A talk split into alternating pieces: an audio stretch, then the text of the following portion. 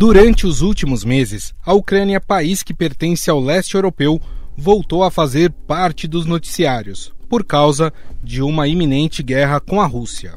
Os países estão em desacordo desde que o governo russo anexou a península da Crimeia em 2014. O presidente russo Vladimir Putin assinou hoje um tratado que anexa a península da Crimeia à Federação Russa. Ele afirmou que não pretende incorporar qualquer outro território ucraniano.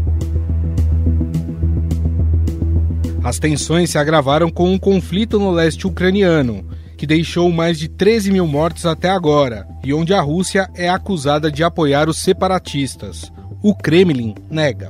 Em 10 de novembro, os Estados Unidos pediram explicações à Rússia após detectar movimentos de tropas incomuns na fronteira com a Ucrânia. O governo americano e a União Europeia mostram preocupação com o aumento das tropas russas na área. Seriam cerca de 100 mil soldados. Imagens de satélite também mostram a mobilização de blindados e caças. Em abril, Moscou já havia concentrado cerca de 100 mil soldados na fronteira, alimentando os primeiros temores de invasão. A OTAN, a União Europeia, a França e a Alemanha alertam a Rússia contra qualquer ação agressiva. O presidente russo Vladimir Putin acusa os ocidentais de exacerbar as tensões ao entregar armamento moderno à Ucrânia e realizar exercícios militares provocativos no Mar Negro e também perto de suas fronteiras. 20 navios e aviões de ataque russos realizaram manobras nesta terça-feira no Mar Negro, aumentando a tensão com a Ucrânia. Vladimir Putin determinou o fechamento do espaço aéreo e também de rotas marítimas na costa da Crimeia, península que pertencia à Ucrânia e foi anexada pelos russos em 2014.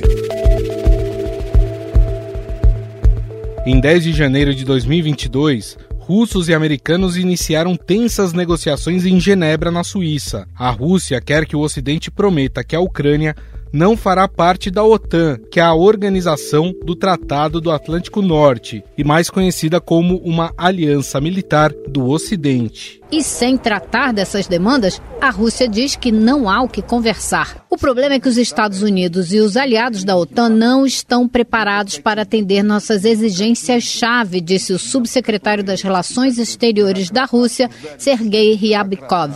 E são dois pedidos: garantir que a Ucrânia jamais fará parte da OTAN e o encerramento das atividades militares da aliança nas ex-repúblicas soviéticas.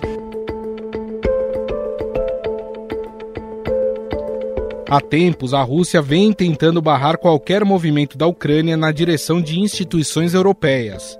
O país faz fronteira tanto com a União Europeia como com a Rússia, mas sendo uma ex-república soviética, tem profundos laços sociais e culturais com a Rússia. Em 14 de janeiro, vários portais do governo ucraniano foram alvo de um ataque cibernético massivo, sem danos significativos, segundo as autoridades, que afirmam ter provas do envolvimento russo. A Ucrânia foi alvo de um cyberataque que atingiu mais de 70 órgãos do governo. Há suspeitas de que a invasão dos computadores pode ser o primeiro passo para a entrada de tropas russas no país. A Rússia também começou a enviar um número não especificado de soldados a Belarus para exercícios de combate improvisados na fronteira da União Europeia e da Ucrânia. Washington preocupado com a possível implantação de armas nucleares russas em Belarus, advertiu que Moscou pode atacar a Ucrânia a qualquer momento. E a tensão entre Ucrânia e Rússia parece não ter fim. Segundo o governo dos Estados Unidos, um ataque russo pode acontecer a qualquer momento. Por outro lado, a Rússia diz que não tem planos de atacar a Ucrânia o chefe das Forças Armadas Russas, Valery Gerasimov, até chamou de mentirosos os relatos de uma invasão iminente. Por outro lado, o governo de Vladimir Putin segue negando que haja qualquer plano de invasão ao solo ucraniano. Mas nações europeias também temem a iminência de um novo conflito militar no continente. Estados Unidos deixaram claro que não possuem planos de enviar tropas de combate para a região embora mantenha-se comprometidos em ajudar a Ucrânia a defender seu território soberano. No entanto, os países da Organização do Tratado do Atlântico Norte reforçaram a capacidade de defesa do flanco leste da Europa, com o envio de aviões e navios para contrabalancear a concentração de tropas russas na fronteira com a Ucrânia. No meio da crise entre as ex-nações soviéticas está a expansão da OTAN para o leste europeu. Os russos são contra uma maior presença de tropas do Ocidente na região. Já a aliança militar pressiona a Ucrânia a integrar o grupo e a receber os soldados do bloco. Moscou quer um compromisso por escrito da OTAN para retirar os soldados da fronteira. O jornal americano The New York Times disse que Biden está considerando enviar de mil a cinco mil soldados para países do leste europeu, com a possibilidade de aumentar o número caso as tensões aumentem ainda mais. O Kremlin reagiu ao anúncio e acusou a OTAN e os Estados Unidos de exacerbarem as tensões, ao decidirem enviar navios e aviões de combate para a Europa Oriental. Neste domingo, o Papa Francisco fez um apelo aos países para chegarem a um acordo e evitar a guerra. Seguo com preocupação. Acompanho com preocupação as crescentes tensões que ameaçam infligir um novo golpe à paz na Ucrânia e põem em causa a segurança do continente europeu com repercussões cada vez maiores. Em discussão a segurança no continente europeu com repercussões ancora più vaste. Sobre esse assunto, vamos conversar com o professor de Relações Internacionais da ESPM, Gunther Hudzit. Tudo bem, professor? Como vai? Oi, Guga, tudo bem, graças a Deus. Obrigado pelo convite. Prazer é todo nosso. Professor, eu queria entender primeiro esse interesse da Rússia na Ucrânia. Eu lembro que em 2014 nós tivemos aqui, aquela questão da anexação da Crimeia por parte dos russos e de lá para cá parece que essa tensão nunca diminuiu. Qual é o real interesse da Rússia na Ucrânia? Bom, tem alguns interesses, né? não, é, não é um só. O principal seria recuperar a influência, e quando a gente vê influência, praticamente mandar dos países que fizeram parte da ex-União Soviética, em especial a Ucrânia, porque historicamente a Ucrânia fez parte do Império Russo, uma parte importante da é, da União Soviética e os russos nunca se conformaram com a independência depois de 1991, com o fim da União Soviética. Então, esse exterior próximo que eles chamam, todas essas ex-repúblicas soviéticas, são vistas como a área de influência natural por parte eh, da Rússia. Eh, o segundo ponto importante é que a cultura russa é de que precisa ter um estado tampão ou um conjunto de estados que separem principalmente a Alemanha, hoje em dia com a OTAN, Organização do Tratado do Atlântico Norte, que é a aliança liderada pelos Estados Unidos. É, então, um conjunto de, de estados que sirvam de um anteparo, uma separação entre a OTAN e o território russo. E como a Ucrânia vinha é, já desde 2013, 14, conversando para ser aceita na União Europeia, e isso seria o primeiro passo para depois entrar na OTAN, é que aí é, a Rússia, comandada pelo presidente Vladimir Putin, que foi um oficial da KGB, né, a polícia, a agência de inteligência da União Soviética, é, que manteve o regime soviético durante tantos anos, ele é, achou que isso estava indo longe demais. E por isso que desde 2014 a gente tem essa guerra civil no leste da Ucrânia. É, o senhor tocou num ponto, né? Vale lembrar que todos esses países, né? Estou falando da Ucrânia, a gente na semana retrasada falou do Cazaquistão, todos esses países faziam parte da União Soviética. Mesmo com a União Soviética ter sido extinta, é da cultura da, da Rússia tentar manter esses países como aliados? E, e por quais motivos? É, é, o fato de não deixar o Ocidente avançar muito e criar ali uma situação que coloque a Rússia na parede, vamos dizer assim? Na cultura russa existe uma visão de que sempre tem eh, estrangeiros eh, de olho no seu território que podem atacar. Não é por menos, né? É o maior país em extensão territorial do mundo. O território da Rússia passa por 11 fusos horários. Então, ao longo da sua história, sempre esteve envolvida em algum conflito. E, e normalmente ela atacando né, outros povos. A, a, extensão do Império Russo não chegou a esse à toa, foi, foi uma expansão baseada no uso da força. Mas principalmente a, a partir é, da Primeira, mas em especial da Segunda Guerra Mundial, a gente não pode esquecer, foi o país que é, mais perdeu vidas na Segunda Guerra, tanto que lá não é conhecido como Segunda Guerra Mundial, é conhecido como a Grande Guerra Patriótica.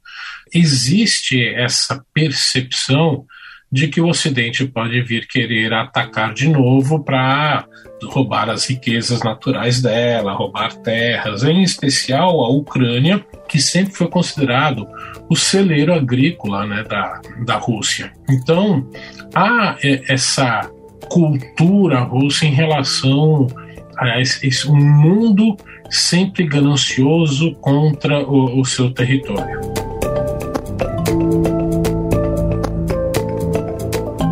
Eu citei aqui, né, que em 2014 nós tivemos aquela disputa pela Crimeia, e claro que as cicatrizes ainda são muito recentes. O quanto o fato dessas cicatrizes serem recentes, elas podem botar mais lenha no fogão, vamos dizer assim, nessa nesse clima hostil entre os ucranianos e os russos. Olha, até onde eu saiba, até antes de 2014, havia uma rivalidade entre ucranianos e russos?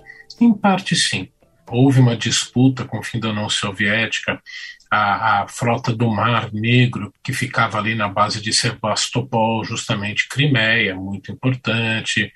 Quando a União Soviética se desfez, simplesmente no dia 26 de dezembro de 1991, dia seguinte né, desse é, desfacelamento oficial dela, a, a Ucrânia tinha o quarto maior arsenal nuclear do mundo, né, com um grande número de mísseis intercontinentais, com os ogivas nucleares. E aí houve um, um acordo entre as duas partes, entre Ucrânia, Rússia, liderados pelos Estados Unidos e pelo Reino Unido, de que a Ucrânia eh, entregaria esses mísseis e ogivas em troca das, de uma garantia da sua eh, das suas fronteiras, da sua soberania. Então houve esse acordo lá atrás. Então não havia essa rivalidade. De 2014 para cá isso mudou. Mudou profundamente, tanto que o voluntariado para o exército aumentou muito. Eh, as pessoas nos últimos meses têm se é, voluntariado para fazer exercícios militares, para se preparar para uma guerra de guerrilha nos finais de semana. Então, pessoas comuns já estão treinando para isso. E o, o governo já anunciou que, se for invadido, vai distribuir armas para toda a sua população para fazer uma guerrilha de resistência. Isso mostra bem como hoje está né, a, a rivalidade entre esses dois povos. Agora, professor, tem algumas notícias aí que são bastante preocupantes, né? Essa da, da Rússia colocar ali soldados na fronteira, os ucranianos também se preparando ali para o combate, e a gente tem hoje a informação de que os Estados Unidos poderiam, além dos produtos militares, né, carregamentos militares que têm enviado uh, para a Ucrânia, que os Estados Unidos poderia também enviar soldados, cerca de 2 mil soldados para ajudar ali a Ucrânia.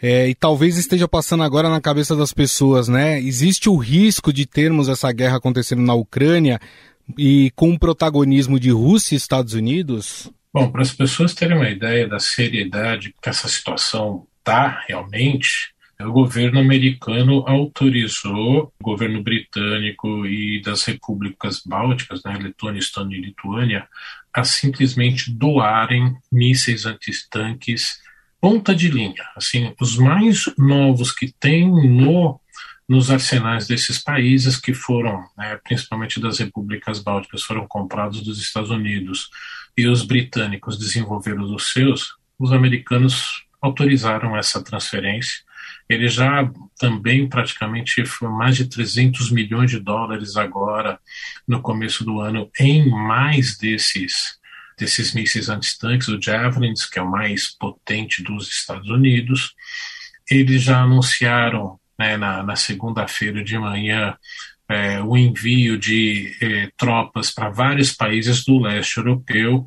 Vários países da OTAN já anunciaram não só o envio é, de soldados, mas de caças e navios militares para o Mar Negro, para justamente os países mais a leste da OTAN, e há essa discussão de possível envio de soldados americanos para a Ucrânia, para lutar contra os russos? Não, para ajudar a se prepararem. Mesmo assim, mesmo que eles não entrem em contato direto né, com militares russos, e, e porque isso aí seria então realmente uma escalada gigantesca, só de ter toda essa movimentação e possível envio de tropas, eles treinarem eh, os ucranianos, isso coloca a temperatura um pouquinho mais alta. Isso preocupa, sim.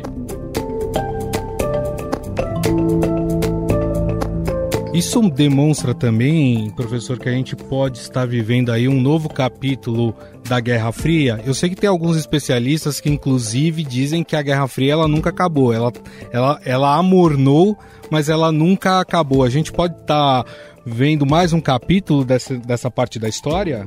Olha, eu não concordo com essa visão de, de que nós estaríamos vivendo uma nova Guerra Fria. Porque durante a Guerra Fria, eh, nós tínhamos né, dois sistemas econômicos com muito pouca interação entre os dois lados. Hoje não. Hoje você tem um mundo capitalista, lógico. Com exceção de Coreia do Norte, Cuba, e aí a Venezuela meio que nessa é uma situação meio estranha, mas fundamentalmente o mundo hoje inteiro é capitalista, com variações, capitalismo de Estado na China, como também na Rússia, e há um, uma profunda integração econômica e financeira entre todos os países, o que não existia na Guerra Fria e que faz com que é, tem uma outra dinâmica, e por isso que, inclusive, o presidente Biden avisou: olha, ah, nós não vamos usar armas contra vocês, mas nós vamos usar a nossa economia, que é o fator fundamental americano, na verdade, o fator financeiro. Porque toda, toda vez que há uma transação entre países, mesmo com empresas privadas, vamos dizer, entre países, e que é feita em dólar, quando há transferência de, de dinheiro entre bancos, essas ordens de transferência têm que passar pelo território americano, por bancos americanos. E aí é nesse momento que o governo americano intervém. Então, ele pode congelar e um outro país ficar sem acesso a dólar. E aí quebra, né? Sem acesso a dólar, como é que vai importar produtos que, que precisa?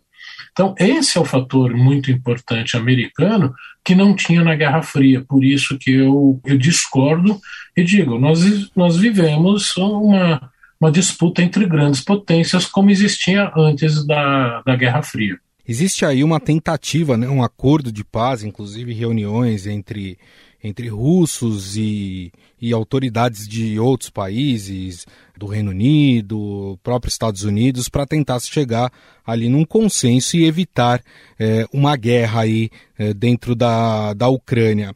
Mas é possível a gente imaginar é, hoje, com todo esse tom de ameaça e também essas movimentações militares, que se consiga chegar de fato num, num acordo e que a guerra seja abortada, vamos dizer assim?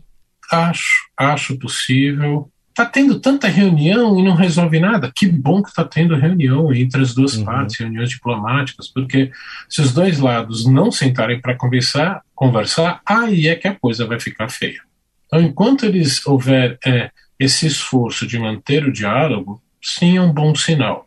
Até porque, para, entre aspas, salvar a cara do presidente Putin, é, pode ser que tenha, tenha se conseguido, ou vá se conseguir, assim espero, um acordo por trás dos bastidores que a gente só vai saber daqui a décadas, se viermos a saber. É, só que ele não pode recuar agora sem nada na mão. É, por exemplo, no momento que a gente mais próximo nós chegamos à Terceira Guerra Mundial, que foi a crise dos mísseis de Cuba, a negociação que foi feita entre os dois lados foi feita fora do, né, da, da, mídia, fora do público sem saber, e nós só viemos a saber disso quando os documentos nos Estados Unidos, as gravações, foram desclassificadas, foram tornadas públicas 30 anos depois. Foi aí que nós soubemos que houve muita negociação que não apareceu na mídia. Então, isso é normal. Que há ainda uma, uma possibilidade de, de se chegar a um acordo, eu ainda acho que sim. Agora, tem que ser de um jeito que depois de tudo isso que o presidente Putin fez, ele não pode simplesmente recuar, porque aí ele vai ficar muito mal perante a população russa. E quando a gente pensa em poderio militar, né, também, professor, é, a diferença entre Rússia e Ucrânia é gigantesca, né? A Rússia tem uma estrutura militar muito maior do que da Ucrânia. E tem um outro ponto que tem preocupado os países do Ocidente, que é a movimentação dos militares dentro de Belarus, né? Que poderia, inclusive, preparar ali armas é, nucleares, né? De fato, essa diferença é muito grande e a preocupação é, de se utilizar armas nucleares ela é válida? Olha, eu reforçaria, a, a, diferença é abissal, realmente é muito grande. Praticamente o exército ucraniano não existia como uma força militar organizada até 2014. De 2014 para cá, aí sim começou a se preparar, avançou bastante, mas não tem né, uma, uma estrutura uh, em números em é, qualidade de equipamento como a Rússia tem. É, arma nuclear, eu acho muito, muito, muito, muito difícil ser usada, principalmente é, porque a Ucrânia não tem e é, seria uma condenação é, gigantesca. Efetivamente, a Rússia aí sim teria um problema diplomático de relações públicas é, gigantesco. É, agora, o que a Ucrânia está né, esperando é que, é, ok, você consegue me invadir, vai conseguir né, abocanhar né, um bom pedaço do, do meu território, mas eu vou, eu vou fazer isso custar muito em vidas. Uhum. E para o azar do presidente Putin, o inverno não foi tão forte, então o terreno, o solo, não está congelado. E o solo da, da Ucrânia é ótimo para agricultura, só que é péssimo para uh, tanques se locomoverem, porque ele é muito fofo, arenoso, e aí hum, não anda direito. Né? Os alemães aprenderam isso na Segunda Guerra Mundial. Então, é, se efetivamente vier um, em larga escala né, um ataque, que eu não acredito que chegaria até a capital, Kiev, mas né, boa parte das suas fronteiras, não seria tão fácil assim para os russos.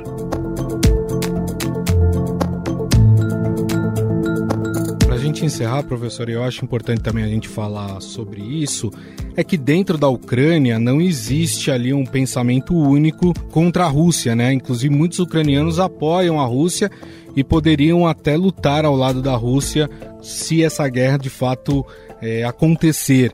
Esse racha dentro do país, ele é grande? Como é que funciona? No início da União Soviética, né, ainda no, quando Joseph Stalin comandava a União Soviética, ele fez um processo chamado de russificação da União Soviética. A transferência de russos para essas repúblicas da União Soviética, para que houvesse né, um, um, pensamento único e um controle dos russos sobre todas essas repúblicas. E esses russos, eles sempre se mantiveram como uma cultura russa. Eles até falavam, por exemplo, ucraniano, falavam, por exemplo, letoniano, que meu avô, né, meus avós paternos vieram da Letônia, e eh, então eles sempre se mantiveram como uma elite do partido né, comunista à parte. Eles nunca se misturaram, nunca efetivamente se diziam, nesse caso, ucranianos. Então, é, principalmente no leste da, da Ucrânia, onde tem é, é, essa, essa proporção maior, é justamente onde está em guerra civil, principalmente na parte da Crimeia que aí era praticamente 100% da população que sempre se chamou de russo, e não é à toa que fez aquele plebiscito muito, né, é, totalmente sem supervisão e uhum. dá 98,9% a favor deles serem incorporados pela Rússia e foi o que aconteceu logo em seguida. Então, em todos esses países da União, da ex-União Soviética, tem essa proporção, tem esse problema né, desses russos em maior grau ou em menor grau. É, a, a Ucrânia, como um país grande, isso ficou mais para o leste do país, que está justamente em, em, guerra civil. Em outros países chega a 3, 4%. Na Letônia, que eu acompanho justamente por meus avós terem vindo de lá, é em torno de 34%. E na Ucrânia estava em torno de 20, 25%.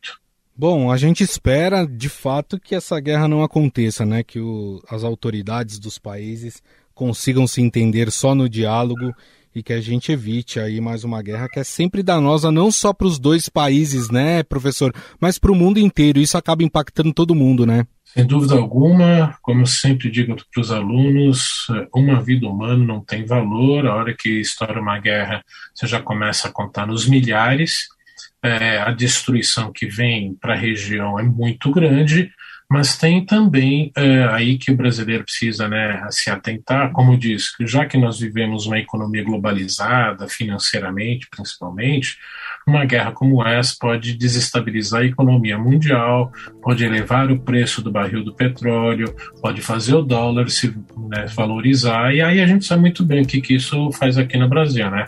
Faz com que o preço da gasolina e do diesel subam, faz com que o preço do dólar dispare, tudo que é importado fica mais caro, dá mais inflação, o Banco Central tem que subir os juros e aí a gente sofre.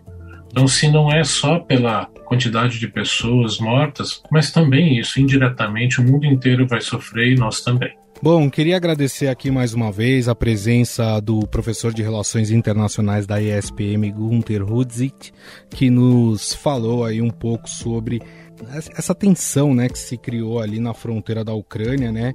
Rússia e Ucrânia podendo entrar em guerra. Professor, queria mais uma vez agradecer a sua gentileza. Muito obrigado pela entrevista. Eu que agradeço a oportunidade, Guga. Até a próxima. Estadão Notícias. O Estadão Notícias desta terça-feira vai ficando por aqui. Contou com a apresentação minha, Gustavo Lopes. O roteiro, a produção e edição é de Jefferson Perleberg e Gabriela Forte e a montagem é de Moacir Biasi. O editor do núcleo de áudio do Estadão é Emanuel Bonfim. Mande seu comentário e sugestão para o nosso e-mail podcast@estadão.com. Um abraço e até mais.